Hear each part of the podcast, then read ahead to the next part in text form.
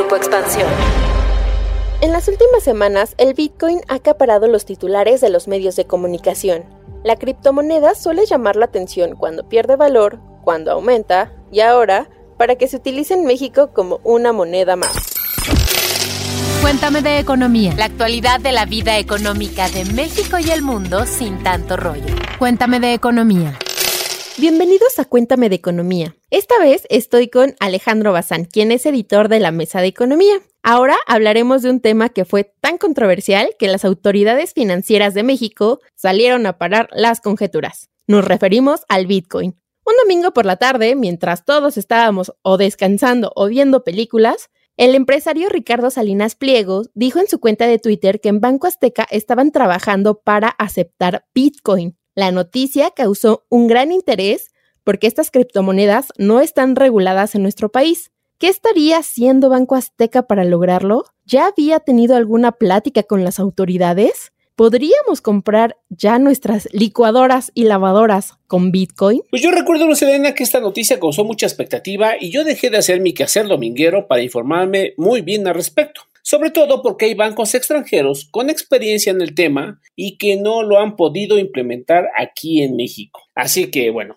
después de todo este choro, vayamos por principio. El Bitcoin y el resto de las criptomonedas no son una moneda de cambio, sino que son activos con los que se ha hecho un tipo de inversiones desde hace casi una década. El Bitcoin fue la primera criptomoneda e incluso hay una persona o hay un nombre que es el creador que es Satoshi Nakamoto, pero nadie sabe si en verdad existe o es un seudónimo, y esta es la más conocida en todo el mundo. En México, la regulación está en una zona gris, porque ni están prohibidas, pero tampoco hay un marco legal que establezca su uso y control. ¿Eh? ¿Qué tal? Estoy hablando como diputado, ¿no? Bueno, uno de los operadores de las criptomonedas más conocidas en México es la empresa Bitso y ofrece a las personas comprar distintos tipos de criptomonedas en todo este mercado. Aquí es importante recalcar que en plataformas como Bitso sí puedes comprar criptomonedas, pero no puedes comprar otra cosa. Es decir, tú puedes comprar las diferentes eh, criptoactivos o criptomonedas que hay, pero eh, no vas a poder comprar un carro, un electrodoméstico, etcétera. Ahora, en el tema de la regulación hay muchas cosas interesantes, porque luego de que El Salvador anunciara de que convertiría el Bitcoin en una moneda de curso legal y que Salinas Pliego dijera que el Bitcoin es una buena forma de diversificar las inversiones, el Banco de México y Hacienda dijeron que los bancos tienen prohibido ofrecer operaciones con criptomonedas y quien lo haga recibirá una sanción. Ahora, como la discusión sobre el tema fue muy intenso, sobre todo en redes sociales, la senadora Indira Kempis de Movimiento Ciudadano y Eduardo Murat del Partido Verde dijeron que se debe proponer y promover un marco legal en criptomonedas, aunque hasta el momento pues no ha habido como tal una propuesta formal. Cuando Banjico y Hacienda dijeron que los bancos tienen prohibido hacer estas operaciones con Bitcoin, es decir, que podamos comprar algo como si esto fuera una moneda, también tomaron una postura respecto a las monedas estables o stablecoins. Pero bueno, antes de contarles más, ¿qué les parece si hacemos un paréntesis? Paréntesis. Series, documentales, libros, películas, música, videos, exposiciones, foros y mucho más, pero siempre de economía. ¿Qué tal, escuchas? Soy Pepe Ávila y la recomendación de esta semana estoy seguro que les va a gustar.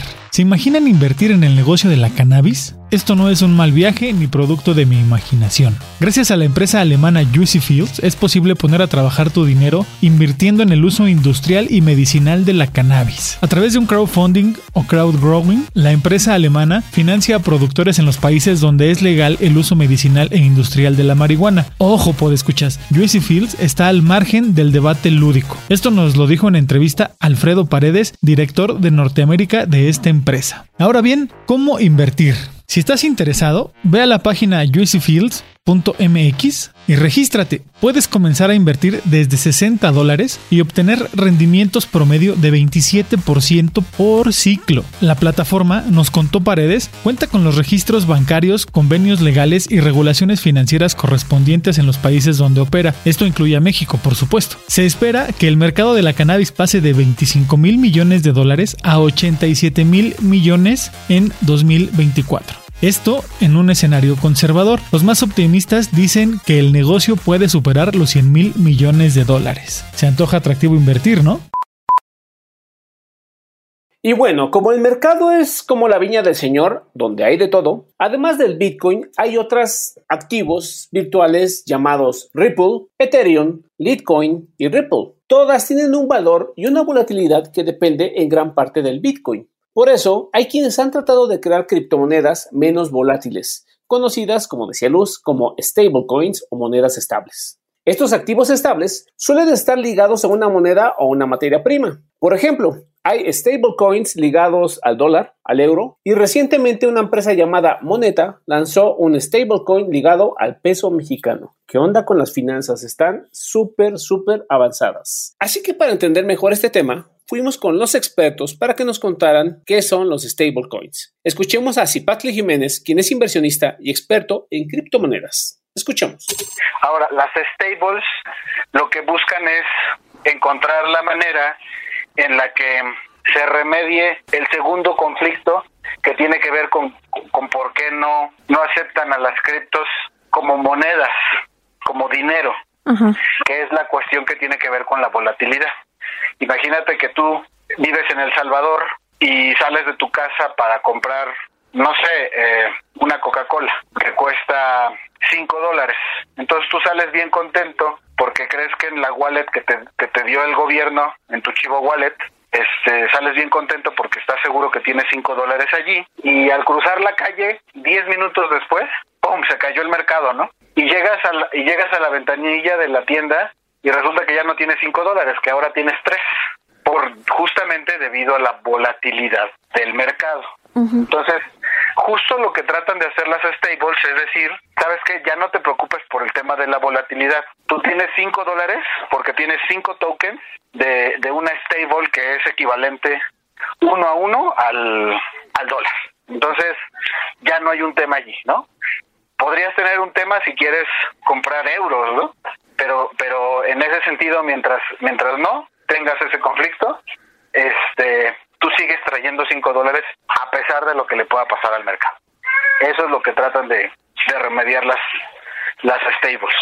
Lo que queda claro es que si bien se trata de una nueva tecnología de la que hay que estudiar mucho, no podemos descartar su uso. Los bancos centrales, incluido el de Estados Unidos, han dicho que no se debe descartar a las monedas virtuales o a las monedas digitales. Y lo que decíamos al principio del programa, hay bancos extranjeros que han usado esta tecnología. Incluso hay países que están viendo la manera de aprovechar la seguridad que ofrece este tipo de tecnología. Y si no me creen, escuchemos de nuevo a Zipactli.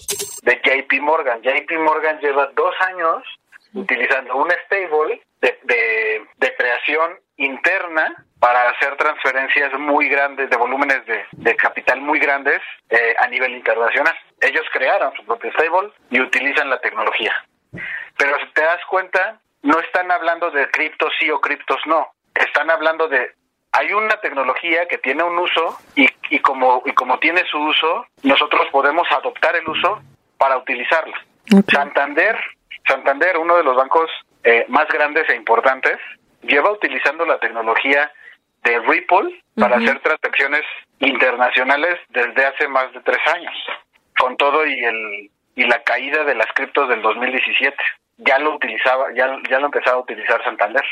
MoneyGram, creo que la discusión está un poquito fuera del escenario central de lo que realmente tenemos que estar hablando, que es no es cómo usamos el Bitcoin, sino cómo hacemos que la tecnología que sostiene a las criptos nos beneficie en términos financieros, incluso fiscales.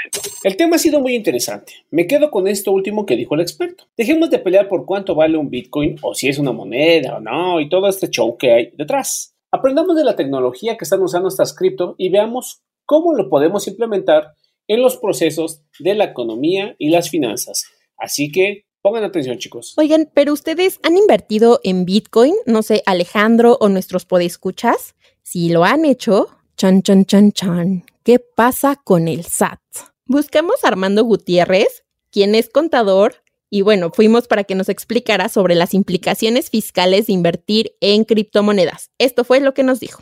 Las criptomonedas para efectos fiscales, al ser un activo virtual, se regirá exclusivamente en el apartado de enajenación de bienes y por tanto pagarán impuestos sobre la ganancia realizada al momento de su venta. Es decir, La compra o mantener una inversión en criptomonedas no tiene obligación alguna de declarar ante el SAT más sin embargo, al realizar la venta de estas se pagarán únicamente impuestos sobre la ganancia obtenida. Otro punto a tener en cuenta es que, como se mencionó al principio, no existe por parte del Banco de México ninguna institución autorizada para la compra y venta de activos virtuales o criptomonedas. Estas actividades también son tipificadas como actividades vulnerables. Por tanto, es necesario reportarlo ante el sistema del portal de prevención de lavado de dinero en la página del SAT siempre que la operación por montos superiores a 57.804 pesos con 90 centavos ya sea en operaciones de compra o de venta. Aquí no tiene nada que ver en el tema de la ganancia, sino en la compra o venta de criptomonedas. Esto es conforme a lo siguiente, las personas físicas o morales que realicen operaciones con activos virtuales, mismas que se menciona en el artículo 17, fracción 16 de la Ley Federal para la Prevención e Identificación con operaciones con recursos de procedencia ilícita. Así es, estimados escuchas ¿cómo han visto el tema, eh? Bueno, ¿y por qué no nos escriben en YouTube o en Apple Podcast para darnos su opinión sobre las criptomonedas? Si han invertido, si no han invertido, si en verdad coinciden con la postura del Banco Central, o qué es lo que deberían hacer para que en verdad se acepten o entren una, un mayor uso a este tipo de activos. ¿Les da confianza? ¿Se animarían a invertir? Dejen su comentario. También pueden sugerirnos temas o hacernos llegar sus dudas en Twitter con el hashtag Cuéntame tus dudas. Este podcast ha llegado a su fin.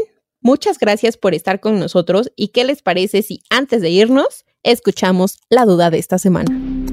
Cuéntame tus dudas. Tú preguntas, nosotros te contestamos. La pregunta de esta semana la envía Laura Martínez y dice lo siguiente. ¿Habrá algún beneficio con la creación de gas bienestar, propuesta del presidente Andrés Manuel López Obrador para bajar el precio del gas LP? La Mesa de Economía de Expansión se puso a trabajar y buscó a Gabriela Siller, directora de Análisis Económico Financiero de Banco Base, a Ramsés Pech, analista de la industria energética, y a Víctor Gómez, profesor del ITAM y experto en este sector.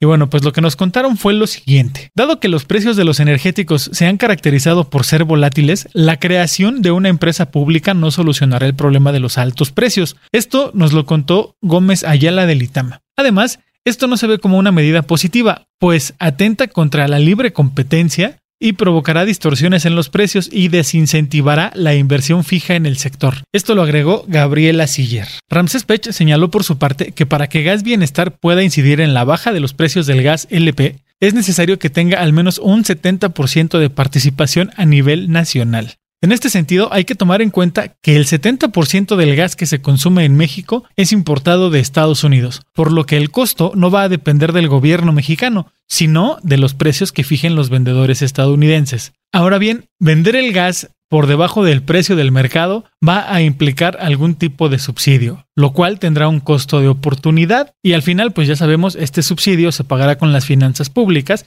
es decir, con los impuestos de los mexicanos. Y habría que ver también a qué áreas le recortan esos ingresos, ¿no? Esto nos lo dijeron Gabriela Siller y Ramsés Pech. Además, apuntó Pech, de crearse esta empresa, el gasto debe estar contemplado en el paquete económico del próximo año y en los precriterios económicos que ya fueron entregados por la Secretaría de Hacienda y en estos no se visualiza de dónde podrían salir los recursos. Espero haya sido respondida la pregunta y los invito a escuchar a que nos hagan llegar sus dudas y preguntas a la cuenta arroba Economía con el hashtag Cuéntame tus dudas. Hasta la próxima. Y recuerden escuchas que en Apple Podcast ya pueden suscribirse para escuchar contenido exclusivo de Cuéntame de Economía con Juan Luis Ordaz en 3 minutos para tus finanzas. Cuídense mucho. Nos escuchamos pronto.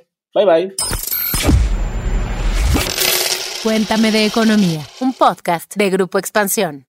With lucky landslots, you can get lucky just about anywhere. Dearly beloved, we are gathered here today to. Has anyone seen the bride and groom?